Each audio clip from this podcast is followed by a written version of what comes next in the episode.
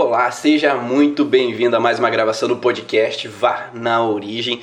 Toda quinta-feira às 7 horas da manhã estamos aqui, um encontro marcado para gravar esse podcast e juntamente ali no Instagram, no Facebook, no YouTube, para depois esse áudio ir lá para o Spotify. Se você quer baixar esse áudio sobre a origem emocional dos sintomas, você pode chegar lá no Spotify e ouvir então o podcast Vá na Origem de Ivan Bonaldo e você adquirir conhecimento sobre a origem emocional dos sintomas. Hoje a gente vai falar sobre as fases do luto. Né? Vamos conversar aqui sobre essas fases do luto, o que, que elas interferem, quais são os sintomas que podem estar por detrás dessas fases do luto, segundo a origem emocional do sintoma, e a gente dialogar um pouco mais sobre essas informações para que você possa entender o que, que acontece no teu paciente, para você que é profissional da área da saúde, terapeuta e quer entender um pouco mais sobre essas fases, esses sintomas, como também poder auxiliar o teu paciente a sair, percorrer aquele processo de luto e ter às vezes uma saída mais rápida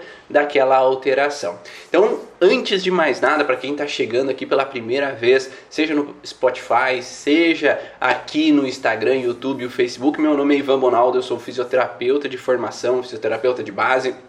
E já no começo da profissão, eu comecei a observar que as emoções interferiam nos sintomas físicos dos meus pacientes. E quando a gente vê isso não tem mais como desver, né? Quando a gente observa que a emoção ela interfere diretamente nas alterações deles, fica claro que a gente precisa olhar para isso também. E foi então, lá 14 anos atrás, que eu comecei a buscar informações que mostravam sobre esse conhecimento da origem emocional dos sintomas para que eu pudesse desvendar nos meus pacientes também a causa daqueles sintomas e aí poder ir na raiz do problema, podendo auxiliar eles a sair dessas alterações. Hoje, especialmente, eu gostaria de falar para vocês sobre essa base das cinco fases do luto que foi né, descrita por uma mulher muito especial. Ó, o nome dela é Elizabeth Kubler-Ross. Ela era psiquiatra suíça americana, né? ela se deslocou para os Estados Unidos posteriormente e ela definiu esses cinco estados mentais que servem de referência para entendermos como a cabeça de alguém em estado de luto evolui. Ela começou a estudar os seus pacientes no leito de morte. Então ela começou a observar os seus pacientes enquanto ela atendia eles, enquanto eles estavam em estado terminal. E observou quais eram as fases que eles passavam durante esse estado terminal, durante esse momento que foi diagnosticado, às vezes um, um câncer terminal, uma, é, que algum problema que não teria mais como se retornar, né, a uma qualidade de vida, como se poder manter a vida naquele momento, ela começou a atender principalmente essas pessoas e em diálogo com elas tentar compreender qual era as emoções, qual era o sentimento que eles viviam durante essa fase terminal de vida. E ela observou que a grande maioria desses pacientes terminais passavam por cinco fases ou vivenciavam as cinco fases do luto. Claro que essas cinco fases que nós vamos falar daqui a pouquinho, as pessoas não necessariamente elas vão passando uma a uma dessas fases, mas são fases frequentes que as pessoas possam vivenciar nesse momento de luto. Nesse caso dela, ela fala principalmente de pessoas que estão enlutadas pela sua própria vida, ou seja, elas estão chegando ao final da sua vida e elas estão em luto com a vida delas. Não é um luto com outras pessoas, não é um luto que um parente faleceu, ou um filho, ou um pai faleceu.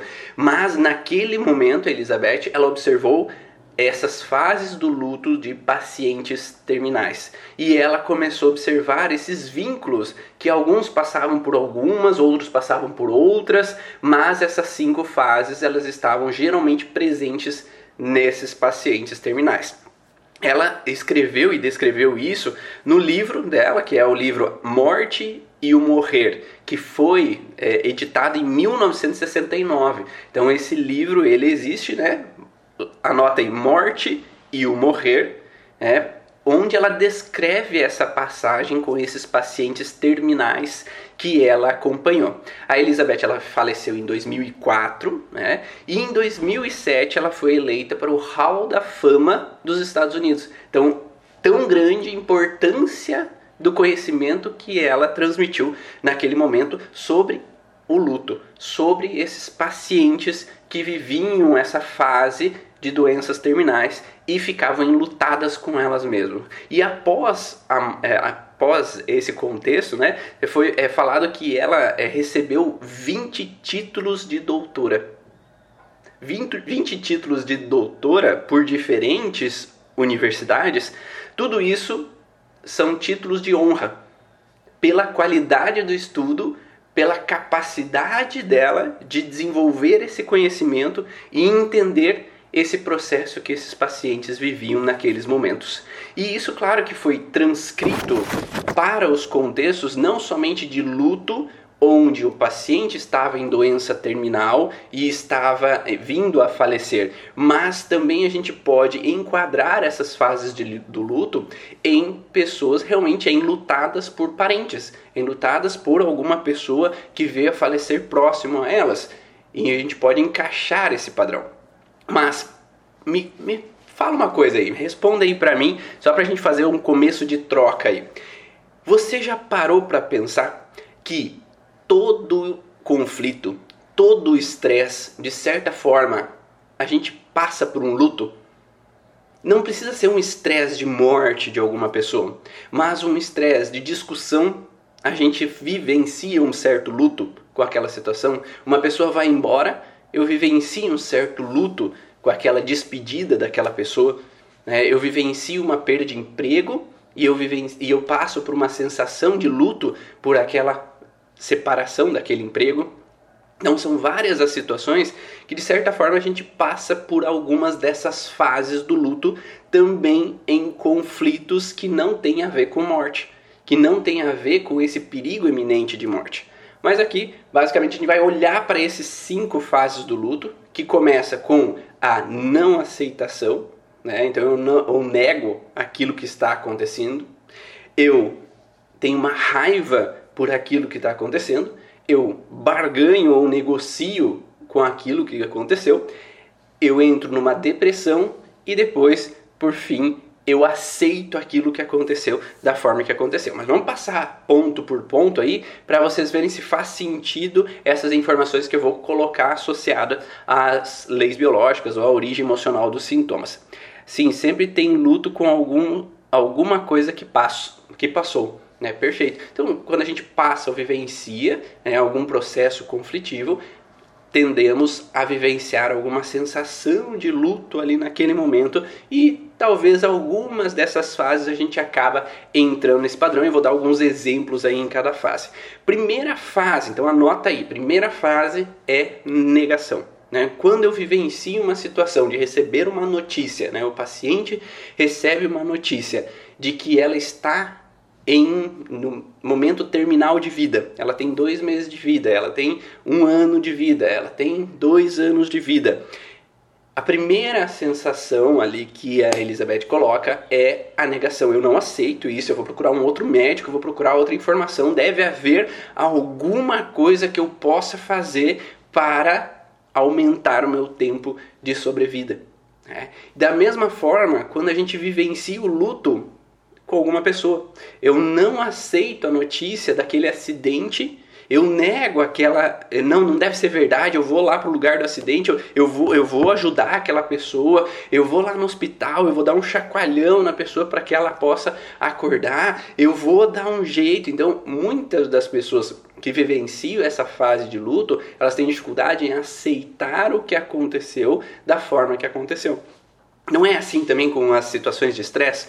Eu não acredito naquilo que aquela pessoa falou. Eu não acredito no que o meu chefe está dizendo para mim. Eu não, eu não, não, não, não, aceito aquilo que a pessoa fez contra mim, aquilo que aquela pessoa agiu, a forma com que agiu. Então há uma negação eu não concordo, eu nego aquilo, não, não fiz, não vivi, eu não errei. Então muitas pessoas acabam negando a situação do estresse inicialmente. Não faz sentido isso para vocês? Conta aí para mim. A pessoa geralmente não entra nessa negação em muitos momentos. Não estou falando que todos, tá? Como a Elizabeth colocou. Não é toda pessoa que passa por todas essas fases. A gente vai se enquadrar em algumas dessas fases. Mas tem pessoas que vão entrar na negação. Então eu não aceito. Me conta aí, que tipo de órgãos você imagina que poderiam estar alterados numa dificuldade de aceitação com relação, vamos falar de um luto mesmo, né, de uma morte de uma pessoa. Quais órgãos você imagina que entrariam nesse processo de negação, quando a pessoa nega aquilo que está acontecendo, nega o luto. É, é minha avó faleceu, minha mãe faleceu, um filho faleceu. Qual que é o órgão ou tecido que entra nesse processo de negação. Porque é muito frequente isso acontecer, né? A gente vivenciar uma situação e inicialmente o paciente chega no consultório e fala: "Ah, eu não, eu, ah, não, não deve ter sido verdade aquilo que aconteceu. Eu não consigo acreditar ainda que aquilo aconteceu, que a pessoa faleceu. Eu não consigo aceitar aquilo que aconteceu." Ó, o Vini falou é, do estômago. Eu posso, então, eu não digiro aquela situação. Eu não consigo digerir, né? Eu concordar com aquilo que aconteceu da forma que aconteceu, mas o estômago ainda, na, na curvatura menor do estômago, a gente vai entrar no próximo, na raiva, né? Principalmente entra na, na raiva. Órgãos do tubo digestivo, então, podem entrar nessa relação, então eu não aceito, né? É, às vezes pega amígdala, pega faringe, né, principalmente derivado de endoderma, né, eu não aceito aquilo que aconteceu, eu não consigo engolir aquilo que aconteceu, então eu entro em negação porque eu não quero botar a goela abaixo, né, o esôfago, né? então aceitar aquela situação, é, não quero digerir aquela situação, né? o Eduardo coloca, então eu entro nessa sensação de ter que aceitar, eu, mas eu não quero aceitar, eu não aceito, eu, não, eu nego aquela situação, eu não digiro aquela situação, até chegar a um ponto, até lá no final do intestino, né? eu, eu posso aceitar tudo menos isso, né? não, eu não concordo, eu, eu nego aceitar essa situação em absoluto. Então a, o reto sigmoide ele entra em alteração porque em absoluto eu não aceito. Tá? Então eu posso aceitar tudo, mas isso que aconteceu eu não aceito. Que aquela pessoa assassinou é, um, o meu irmão, o meu esposo, minha esposa. Eu não aceito aquela situação, eu nego aquilo que aconteceu. É, a tireoide não, né? A tireoide não tem essa relação. É, a tireoide geralmente tem um padrão de eu não fui rápido o suficiente. Então, garganta entraria mais na parte interna né, da garganta. A tireoide vai liberar hormônios para aumentar a velocidade do metabolismo. Então não tem a ver com essa relação de não aceitação com relação ao processo, tá? Mas sim lá internamente mais a garganta, faringe, a parte ali de amígdala poderia. Então a amígdala principalmente eu não aceito porque eu não consigo reconhecer aquilo que aconteceu. Então a amígdala, né, sistema imunológico, eu não reconheço aquele processo. Eu não estou reconhecendo o que aconteceu da forma que aconteceu, eu não estou entendendo o que aconteceu e o porquê aconteceu da forma que aconteceu. Então eu, eu nego porque eu ainda não estou entendendo aquela situação. E essa fase de luto é uma fase ativa de estresse. Então eu vou estar pensando, pensando, pensando sobre o que aconteceu. Então, às vezes uma pessoa que não entende o que aconteceu ou não compreende, ela não consegue aceitar uma situação. Então ela tende a negar enquanto ela não tem o entendimento do porquê. E tem coisas que a gente nunca vai ter o entendimento. Então, às vezes tem, é, tem pacientes, por exemplo, que é, eu já tive uma paciente que a mãe assumiu de casa, ela foi embora e nunca mais apareceu. Então eu, eu não entendo o que aconteceu. Ela sumiu, acham que ela está morta, mas eu não sei, ninguém sabe do paradeiro. Ou um irmão que vai embora, some, nunca mais dá notícia. Então eu não sei o paradeiro, eu não entendo aquela situação. E eu posso ter a pineal ativada porque eu não entendo. Então como é que eu vou aceitar algo se eu não entendo aquela situação, ou eu vou tentar compreender a amígdala direita, eu tenho que pegar esse bocado de informação para conseguir entender, eu busco esse bocado, eu busco na polícia, eu busco em vários lugares, no Instagram, no Facebook, o nome do meu irmão, mas eu não encontro, não sei onde que está, então eu tô eu nego aquilo que aconteceu da forma que aconteceu, porque eu fico em busca de informações porque eu quero saber aquilo que está acontecendo. Então esse processo de negação é, a pessoa então tem dificuldade em entender e aceitar e acaba negando o ocorrido. Então, é claro que é muito mais difícil ter esse processo de aceitação quando é um processo que geralmente é, é, contra as regras do que eu imagino. As regras que eu imagino é os filhos enterrarem os pais, mas quando um pai tem que enterrar um filho, eu não consigo entender por que, que Deus levou o meu filho, por que, que isso aconteceu da forma que aconteceu. Então, eu vou negar essa situação porque eu não aceito esse processo do que aconteceu e dessa forma com o que aconteceu nesse momento. Então eu vou ter nessa fase alguns órgãos ativados com relação a essa dificuldade assimilar aquilo que aconteceu. E assimilar tem a ver com também a parte de duodeno, intestino delgado. Então eu preciso entender, eu preciso compreender aquilo. E o duodeno, intestino delgado, eles absorvem um nutriente ou eles assimilam. O que é assimilar? É entender se aquilo é bom ou ruim. Ah, então, se eu comer um alimento, o duodeno, o intestino delgado, ele vai, hum, isso não é bom para o corpo, vamos eliminar, vamos evacuar isso. Ah, ah, isso é bom, vamos assimilar, vamos entender o que, que é e captar internamente para o meu organismo aquela substância. Então, esse parte do duodeno e intestino delgado, eles vão fazer essa função de assimilar o que está acontecendo. Então, eu quero buscar informações para entender aquilo que ocorre, o que está acontecendo, para que eu possa então entender. Né? A partir do momento que eu entendo, é muito mais fácil aceitar alguma situação do que eu tenho ponto de interrogação na minha cabeça que eu não consigo compreender aquilo que está acontecendo da forma que está acontecendo. Tá ficando claro para vocês? Me dão um feedback aí para eu saber se deu para entender. Negação, então, primeira fase do luto. A segunda fase do luto é a raiva, né? Segundo o que a Elizabeth coloca. Claro que, de novo, ela não fala que temos que viver na ordem essas situações. A gente pode estar em uma fase ou pode entrar numa outra, porque uma pessoa, por exemplo, que percebe que um sobrinho foi assassinado ou um sobrinho foi atropelado por alguém alcoolizado, eu vou ter uma raiva daquela pessoa eu vou ter uma raiva do médico porque fez um procedimento que eu encaro como errado, eu vou ter uma raiva de uma pessoa que deixou minha mãe na mão e ela não, é, não sobreviveu. Então eu vou ter uma raiva né, com relação àquilo que está acontecendo da forma que está acontecendo. Né? Então essa raiva com aquela situação faz com que eu fique preso no que aconteceu.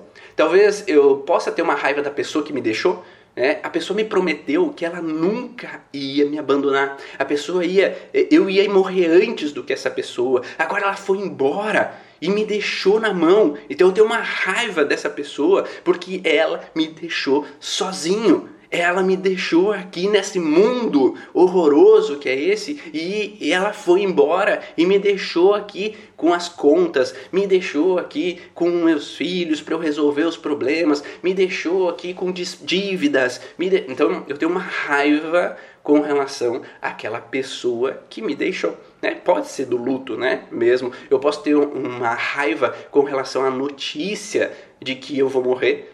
Então eu posso criar uma raiva porque eu não me cuidei antes, porque eu não fui buscar outra alternativa, por que, que eu fui viver isso logo nesse momento? Eu tenho uma raiva de Deus porque ele, ou seja lá a tua crença, né? É, de Deus, de Allah, de seja lá quem seja, mas naquele ser superior que deixou isso acontecer da forma com que está acontecendo. Então eu crio uma raiva com relação a pessoas, com relação à religião, com relação a algo que me ronda nesse processo conflitivo. Então esse contexto da raiva, vai lá, o Vini, o Vini colocou antes uma informação né, do, do, contexto aqui da raiva. Agora, quem mais imagina que órgãos ou tecidos tem a ver com esse contexto da raiva? Escreve aí para mim para a gente trocar essa ideia. uma conhecida que o marido abandonou e afetou os olhos, agravando a diabetes, talvez não quer que a situação que se uh, não quer ver a situação que se apresenta, uh, talvez ela perdeu alguém de vista e daí afete os olhos e ela não pôde evitar ou não pôde se opor. O diabetes ele tem a ver sempre com um conflito de não poder resistir frear ou se opor a uma situação, e aqui nós temos a ver com o olho, pode ser uma separação visual.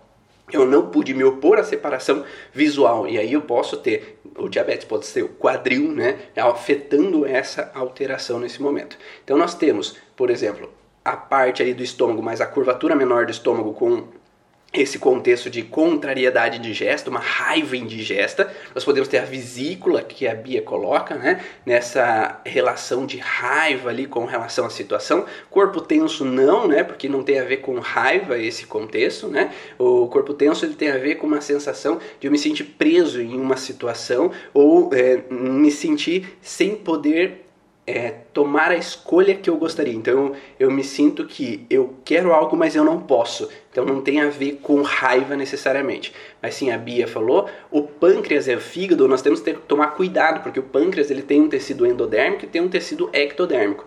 Geralmente, esses conflitos mais de raiva territorial, né, de perder o que é meu, é, eles têm mais a ver com a parte ectodérmica. Né? Essa parte ectodérmica tem a ver com uma raiva indigesta, uma contrariedade indigesta. Né? O fígado endodérmico tem a ver com falta, não com raiva. Né? fígado endodérmico, tem a ver com falta. Então, o conflito não é de falta, o conflito é de raiva mesmo, uma raiva com a situação. Então, são os túbulos, é, túbulos do fígado, né? Os ductos biliares, que são ectodérmicos. Né? Já a parte então da, do pâncreas, nós temos os ductos pancreáticos também. A parte endodérmica do pâncreas, ele tem a ver com uma sensação assim de que eu tenho algo como meu, mas me arrancaram, me tiraram de mim de uma forma mais ignóbil, uma forma mais indigesta possível. A Lívia colocou bem certinho, vesícula biliar e curvatura menor do estômago. Daí nós temos essa relação. Ó.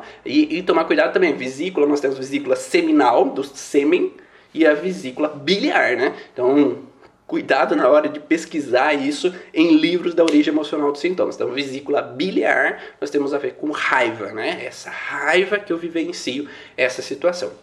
Agora, pense assim: se eu tenho uma negação, então eu não aceito o que aconteceu. Nós temos um processo um pouco mais arcaico, né, nesse processo do intestino de, de, intestino primitivo. A raiva, a gente pega mais o intestino ou a parte, né, digestória, mas numa parte mais ectodérmica, né, numa evolução lá do embrião, numa evolução das espécies, a parte ectodérmica veio depois. Nós estamos mais em conflitos territoriais, então o que é meu, que foi arrancado de mim. Então eu tenho uma raiva para tomar aquele território de volta. Então é como se eu quisesse lutar para tomar aquilo que é meu, para devolver a mim aquela minha posse.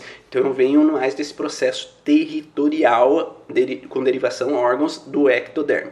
Pessoal que está no YouTube, Facebook, comenta aí também, né? Só o pessoal do Instagram está respondendo aqui. Então comenta aí vocês também, curte aí quem está no YouTube, uh, se inscreve no canal para que vocês possam receber também sempre que a live ficar disponível. Então assina, é, coloca, clica no sininho ali para que vocês possam receber a notificação das lives também no, no YouTube.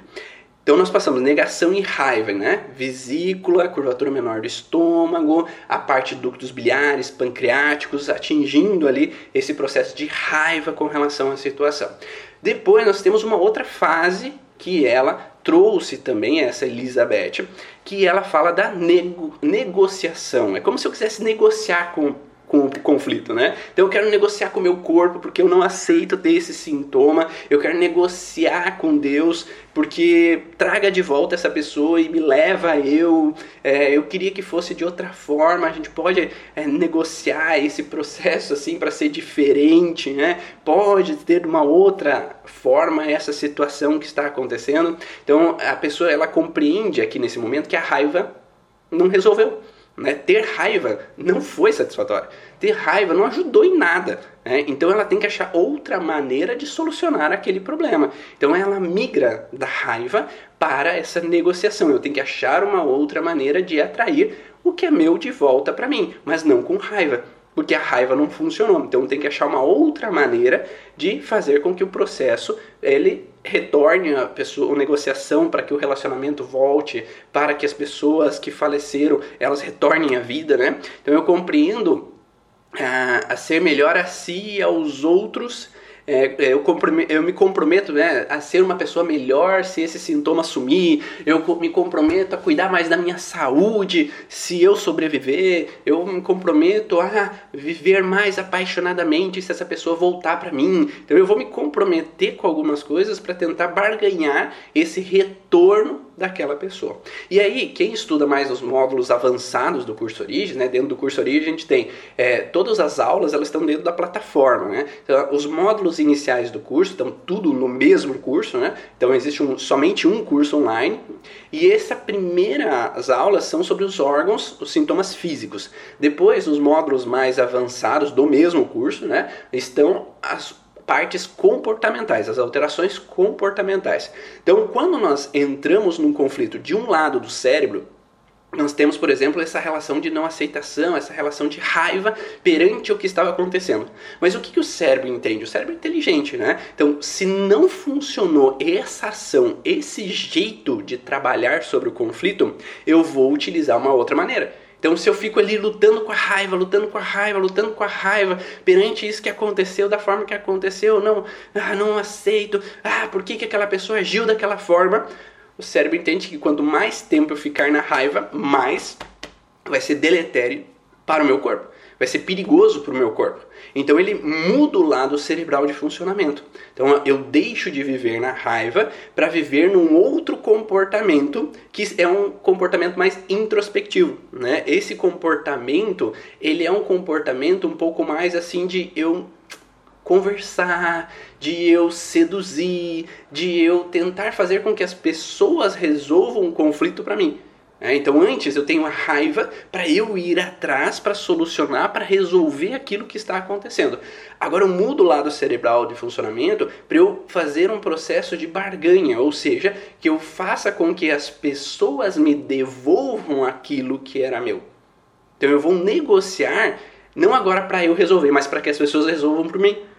Será que se eu te der mais dinheiro eu consigo sair daquele processo? Será que se eu fizer coisas melhores você me devolve aquela pessoa para mim? Então nós estamos no hemisfério feminino no hemisfério de negociação, no hemisfério de diálogo, de eu tentar de uma outra maneira achar uma solução, porque a primeira forma que eu tentei achar não funcionou com relação a esse luto. Então eu vou usar uma outra ferramenta, uma outra maneira de trazer aquilo que é meu de volta para mim. Então nós estamos numa relação de bipolaridade, né? Então de um lado eu tinha raiva, agora eu oscilo para o outro lado cerebral e, e trato então num processo de negociação, de tentar resolver aquele processo que está acontecendo de uma outra maneira. Então, passamos pela negação, raiva e agora a barganha. Depois nós temos uma outra fase que é a fase da depressão. E a depressão ela também está nessa balança cerebral hormonal. Então quando a gente oscila de um lado para o outro do cérebro, a gente oscila de uma euforia para uma depressão, uma tristeza, uma introspecção. Então, essa oscilação também faz com que uma pessoa que sentiu que perdeu o seu território, ela pode oscilar para uma tristeza. Não, olha só. Então, essa essa pessoa ela pode entrar em tristeza, choro, ela fica mais silenciosa, introspectiva, emocionalmente fragilizada daquilo que aconteceu. Então é como se eu vivencio aquela perda de território, perdi o que era meu e aí eu sofro com aquilo que eu não tenho mais, com aquela pessoa que foi embora, com aquela pessoa que me deixou de uma certa forma. Então eu fico nessa tristeza porque eu perdi um território. E essa perda de território, ele pode trazer então diferentes órgãos ou tecidos fragilizados também. Então, principalmente aqui, se a gente está oscilando para o lado depressivo, os conflitos vão estar do lado direito do cérebro. Então, os órgãos que têm o centro de controle do lado direito do cérebro, eles estão artéria coronária, elas são o centro de controle hormonal masculino, elas têm a ver com, de novo, vesícula, curvatura menor do estômago, tem a ver com a bexiga, né, masculina. Então, tem a ver ver com os brônquios. Né? Então esse lado do hemisfério direito ele pesa e eu começo a funcionar no hemisfério esquerdo, que é o lado feminino. E aí nesse lado eu vou estar mais operante introspectivamente, eu vou estar mais numa sensação depressiva, eu vou estar mais introspectivo. Então eu vou entrar nesse padrão de ficar pensando, pensando sobre o que aconteceu, triste pelo que aconteceu frustrado por aquilo que aconteceu.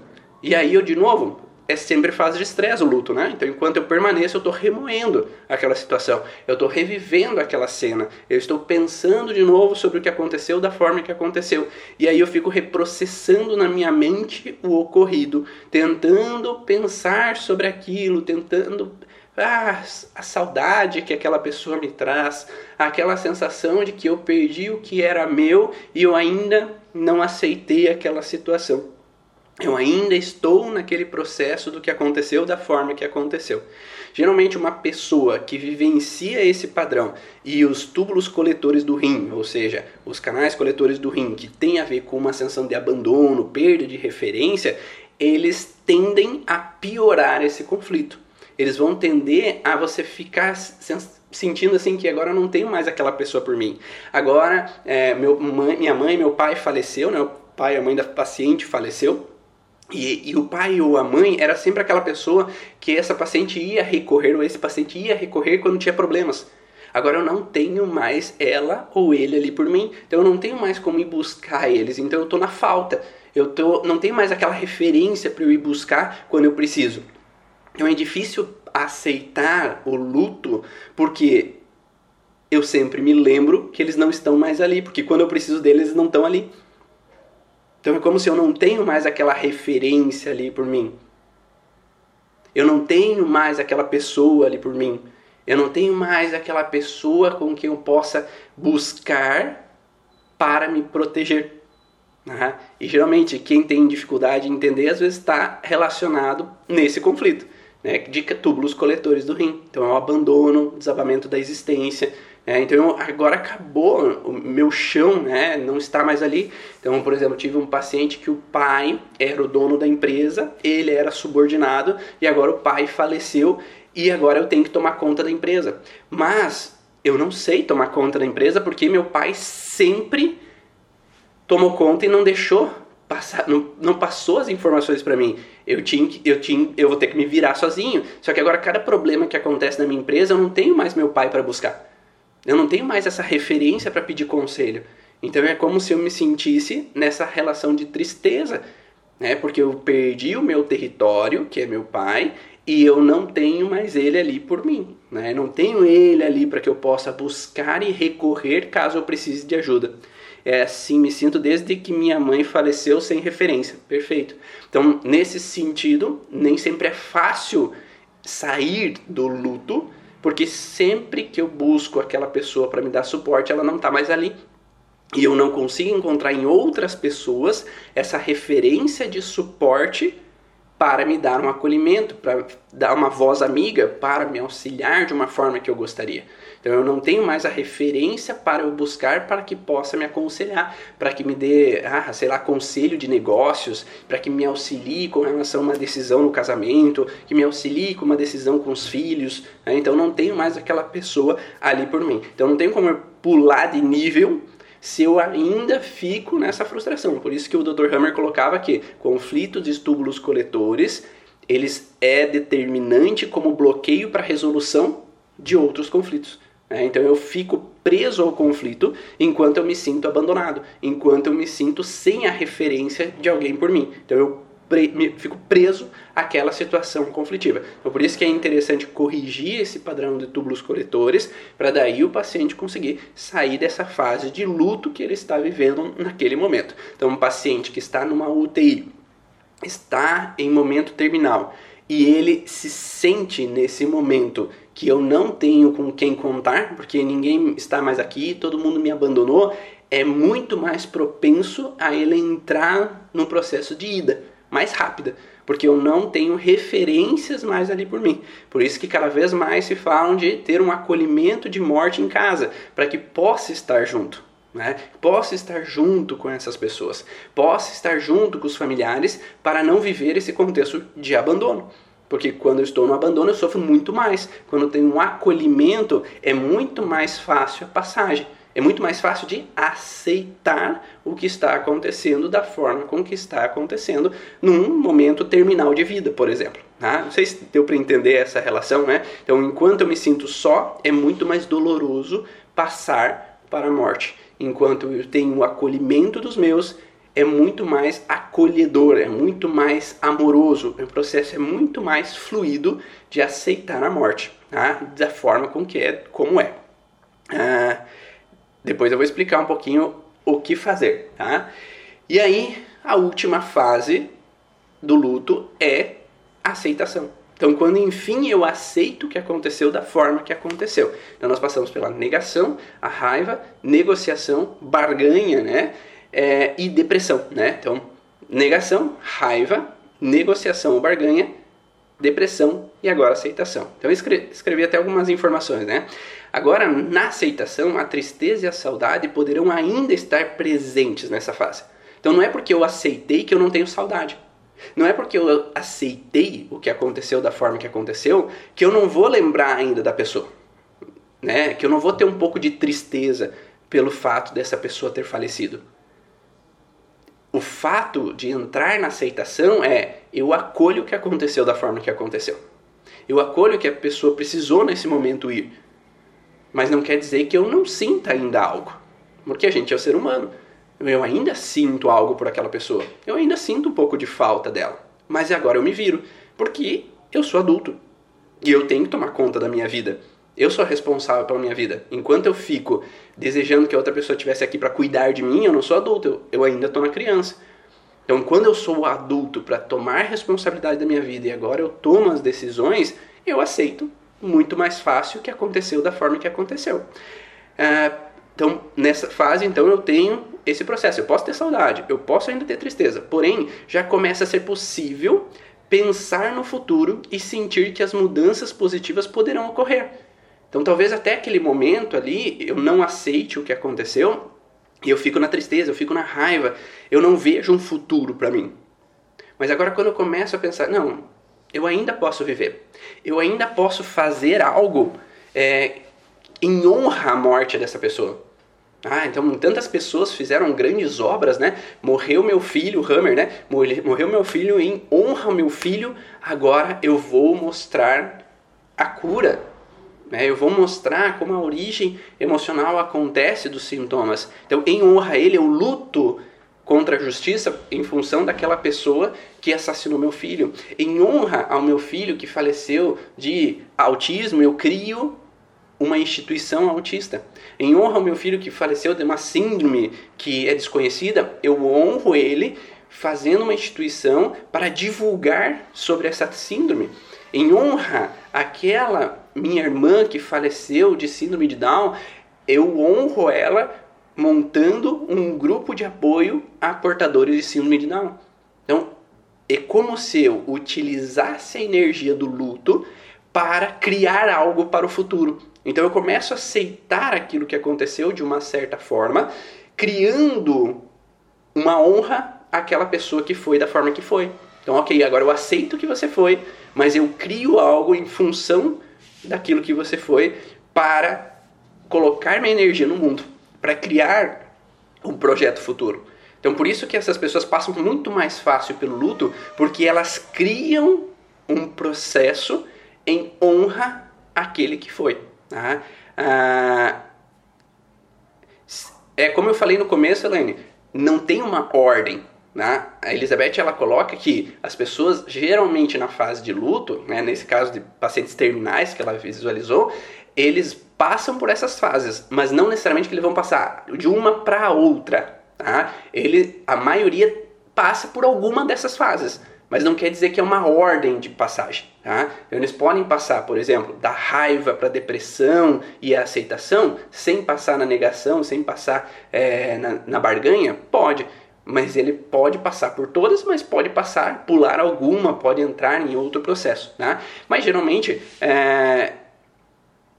mas geralmente assim, se eu vivo uma morte, eu posso aceitar, mas talvez o, o, luto eu já vivi antes, né? Então, por exemplo, se a minha avó, minha avó materna, ela faleceu, é, eu tinha é, saído, é, me formado, um ano depois de eu casar, ela, ela faleceu. Então, naquele momento, antes dela falecer, ela já ficou hospitalizada por um bom tempo.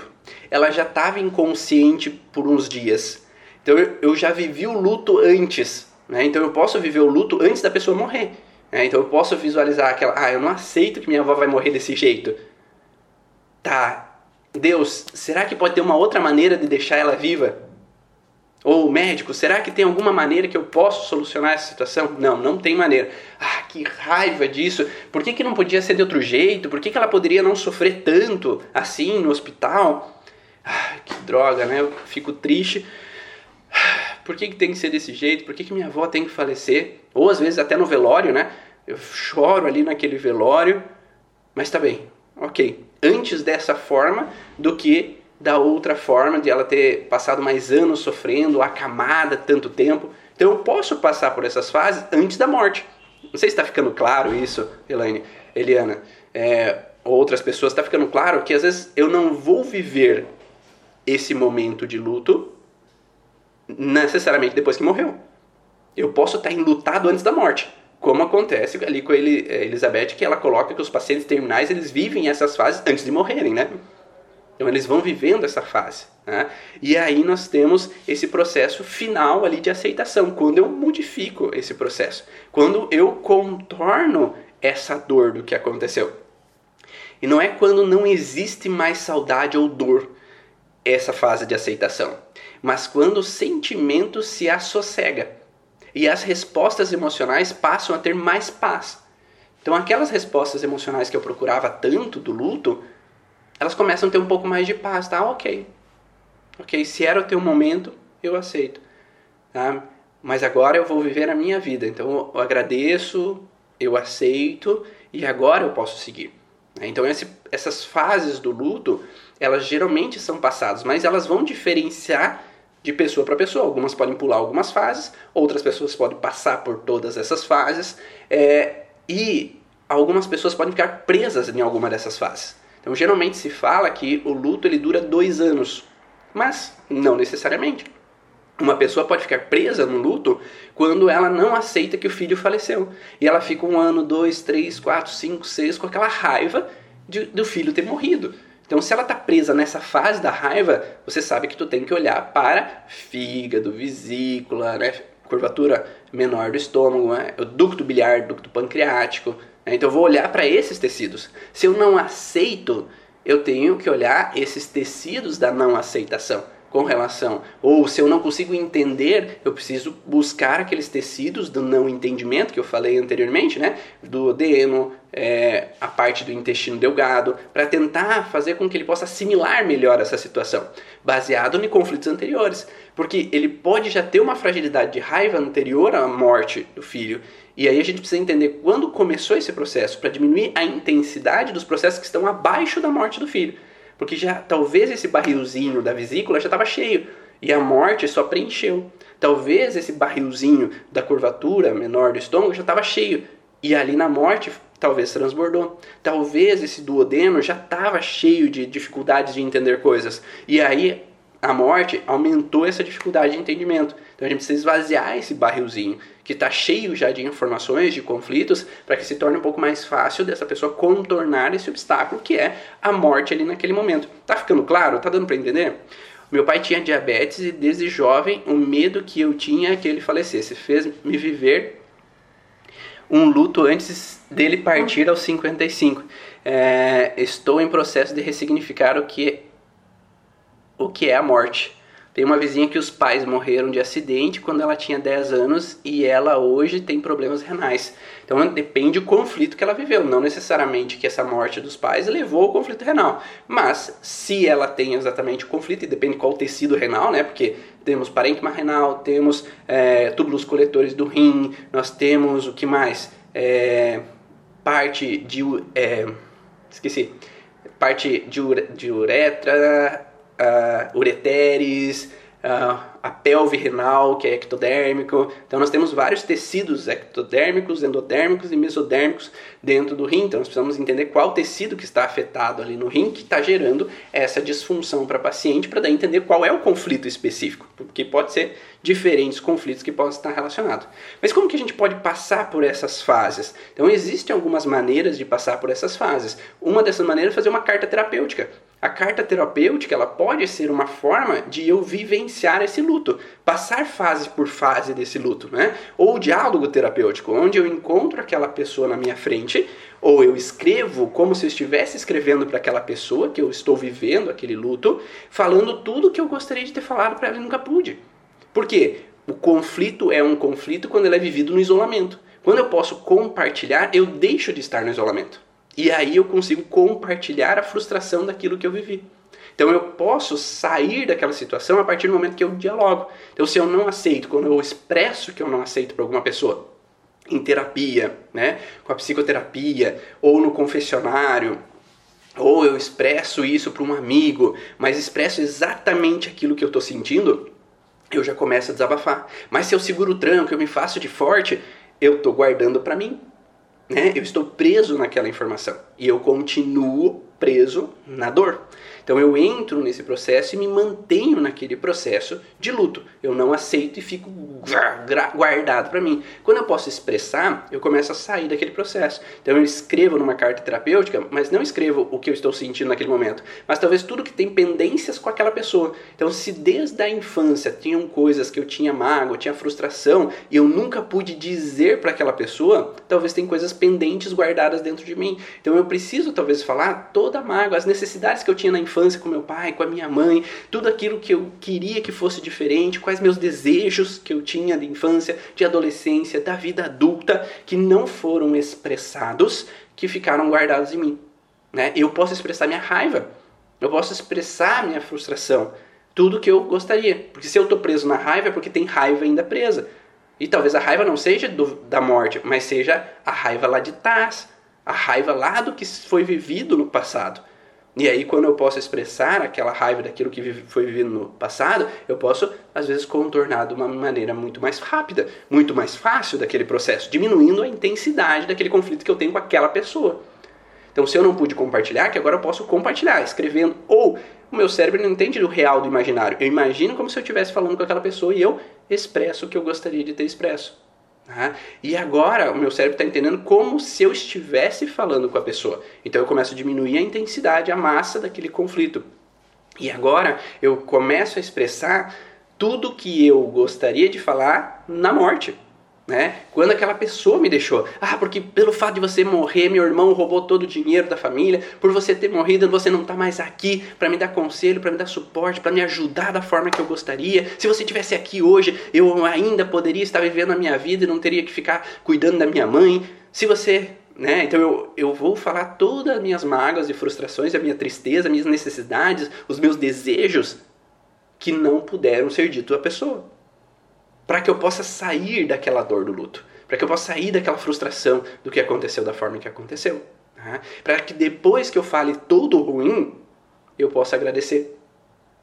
Não, obrigado, né? Obrigado pela, por me dar a vida, obrigado por todas as situações que a gente viveu junto, pelos conselhos, pelos momentos bons, pela alegria, pelo divertimento, por aquela viagem, por aquele carro que você me deu, por aquele, seja lá o que seja, né? Agradecer tudo de bom que aconteceu, porque a gente precisa colocar o bom em cima do ruim, né? sobrepor aquilo tudo que foi bom em nossas vidas. Né? Caso tenha, se não teve, se for teu pai, se foi tua mãe, pelo menos te deram a vida. Né? E pelo menos te deram a vida, porque se ela não tivesse tido relação, você não estaria aqui. Então, se não deu nada além do que isso, pelo menos eu estou vivo por você, né? Porque você esteve lá naquele momento e me deu a vida. Ah, então eu posso ter um processo, porque eu posso ter a raiva do pai ter abandonado a família, mas ainda assim ele te deu a vida, que era a única coisa que você precisava para que você pudesse crescer, para que você pudesse vir a ser hoje quem você é, mas que você pode evoluir sendo adulto hoje e assumir a tua responsabilidade de vida hoje, né? Então você pode falar isso para o paciente, trazer isso para o paciente à tona para que ele possa entender esse processo. E eu posso daí finalizar com até um oponopono, né? Eu posso finalizar com oponopono essa situação, me perdoe, é, obrigado, eu te amo, e finalizar com Deus, Deus abençoe, siga em paz, da forma que for tua crença, né? Que você siga em paz. O, o dizer a Deus é o fim da aceitação. Porque eu aceito que está indo embora. Porque se eu não digo a Deus, eu não aceitei. É como se eu quisesse que a pessoa estivesse aqui ainda. Porque se eu não me despeço, se eu não digo adeus à pessoa, tchau, siga em paz, eu estou preso ainda no luto. Eu não quero dizer adeus. Eu quero que esteja aqui comigo para sempre. Quando enfim eu posso dizer adeus, eu posso me despedir e que ela siga em paz. Que ela viva. E eu digo sim, sim, como a Somaya fala, eu digo sim, sim, sim ao fato de ir. Eu aceito com sim o caminho que a pessoa teve para que eu possa aceitar o meu caminho. Porque se eu não aceito aquilo que aconteceu, eu não aceito o meu caminho de hoje. Eu não aceito agora o meu direcionamento para a minha vida. Então que eu possa agora seguir, que o paciente possa seguir, mas que vocês possam também entender em que momento que esse paciente está, para entender qual é os sintomas que possam estar tá trazendo, para que ele possa então agora passar de fase e seguir em frente na vida dele. Espero que vocês tenham gostado dessas informações, dessa, dessa live, desse vídeo sobre os cinco, né, os cinco principais fases do luto e que tenha te ajudado nesse conhecimento. E eu dei uma, uma tecla ali de uma possibilidade de ressignificar esse processo para que você possa ajudar o teu paciente a sair desse processo de luto e ter uma qualidade de vida melhor, ter uma vida mais leve, feliz e harmoniosa, como todos nós merecemos como todos nós precisamos no hoje em dia. Se fez sentido, se te ajudou de alguma forma, faz um print da tela e publica nos stories, porque o objetivo aqui é a gente crescer essa comunidade, e mais e mais pessoas possam entender de si, entender como terapeutas, como trabalhar sobre seus pacientes e poderem sair desse processo, dessa zona de estagnação para um fluir de vida, para uma vida cada vez melhor. Então, faz um print aí, E o objetivo do canal aqui, do podcast Vá na Origem, do Instagram, Facebook, YouTube, é nós termos um mundo muito mais leve, harmonioso e feliz. Então, se a gente pode fazer isso, a gente pode ser uma sementinha que vai espalhar para o mundo esse bem-estar, essa harmonia, esse conhecimento para que todos nós possamos crescer juntos. Um beijo no coração. E se você quiser ouvir esse podcast e outros podcasts, vai lá para o Spotify e procura podcast Vá na Origem de Ivan Bonaldo e você pode adquirir vários outros conhecimentos sobre a origem emocional dos sintomas. Ou se você é terapeuta profissional da área da saúde e quer compreender um pouco mais sobre a origem emocional dos sintomas, entender cada órgão, cada tecido, qual é essas nuances de informação, vai lá para o www.cursorigens.com e acesse o site, confira lá as informações e vem para o curso Origens você também. Tchau!